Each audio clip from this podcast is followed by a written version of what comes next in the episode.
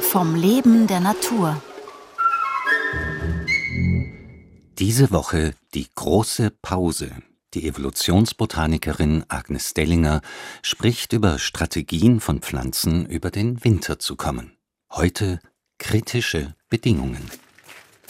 Wir befinden uns im Tropengewächshaus des Botanischen Gartens der Universität Wien, in dem es warm, schwül, feucht ist, das ganze Jahr über.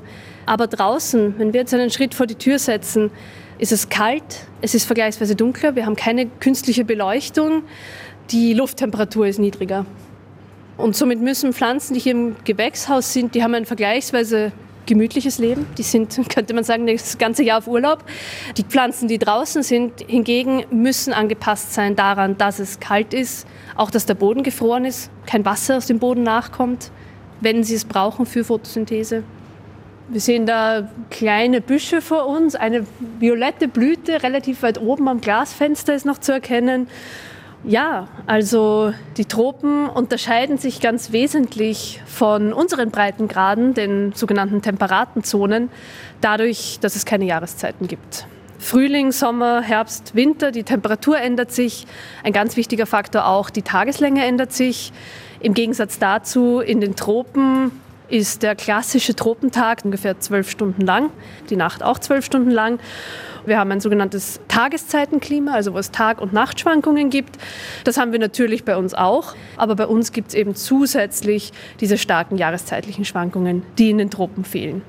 Und das bedeutet ganz andere Voraussetzungen für die Pflanzen, für das Pflanzenwachstum und auch Notwendigkeiten für Pflanzen, sich anzupassen an so unterschiedliche Umweltbedingungen.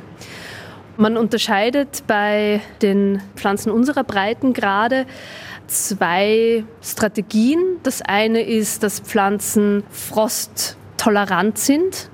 Das heißt, die können auch einfach tatsächlich einfrieren und damit zurechtkommen. Und die andere Strategie ist, dass sie Frost vermeiden auf unterschiedliche Arten und Weisen. Es gibt Anpassungen in der Zellstruktur, die sind vor allem bei diesen frosttoleranten Pflanzen sehr, sehr wichtig. Was klassisches Merkmal unserer Bäume zum Beispiel ist, wir sehen ja, alle Bäume verlieren die Blätter im Laufe des Herbstes, die Blätter verfärben sich. All das sind Vorbereitungen auf den Winter und auf die kühle Jahreszeit. Wenn ein Laubbaum weiterhin im Winter Blätter hätte, würde er weiter versuchen, Photosynthese zu machen. Wenn dann der Boden aber eingefroren ist und kein Bodenwasser verfügbar ist, würde es zu einer sogenannten Frosttrocknis kommen. Also der Photosyntheseapparat der Pflanze ist aktiv, aber es kommt kein Wasser nach. Und Pflanzen brauchen Wasser und Sonnenlicht zum Überleben und einige Nährstoffe. Aber ohne Wasser aus dem Boden würde die Pflanze Photosynthese machen und quasi verdursten. Und daher ist es wichtig für Laubbäume jetzt im Allgemeinen, im Winter dann keine Blätter zu haben, damit es eben nicht zu solchen Frosttrocknisschäden kommt.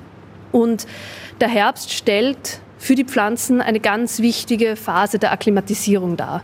Also eine Angewöhnung an den Winter. Man kann sich das ganz gut selber vorstellen, wenn wir im Frühjahr außer Haus gehen und es hat einmal 10 Grad und die Sonne scheint, denkt man uns meistens, oh, so herrlich, so warm.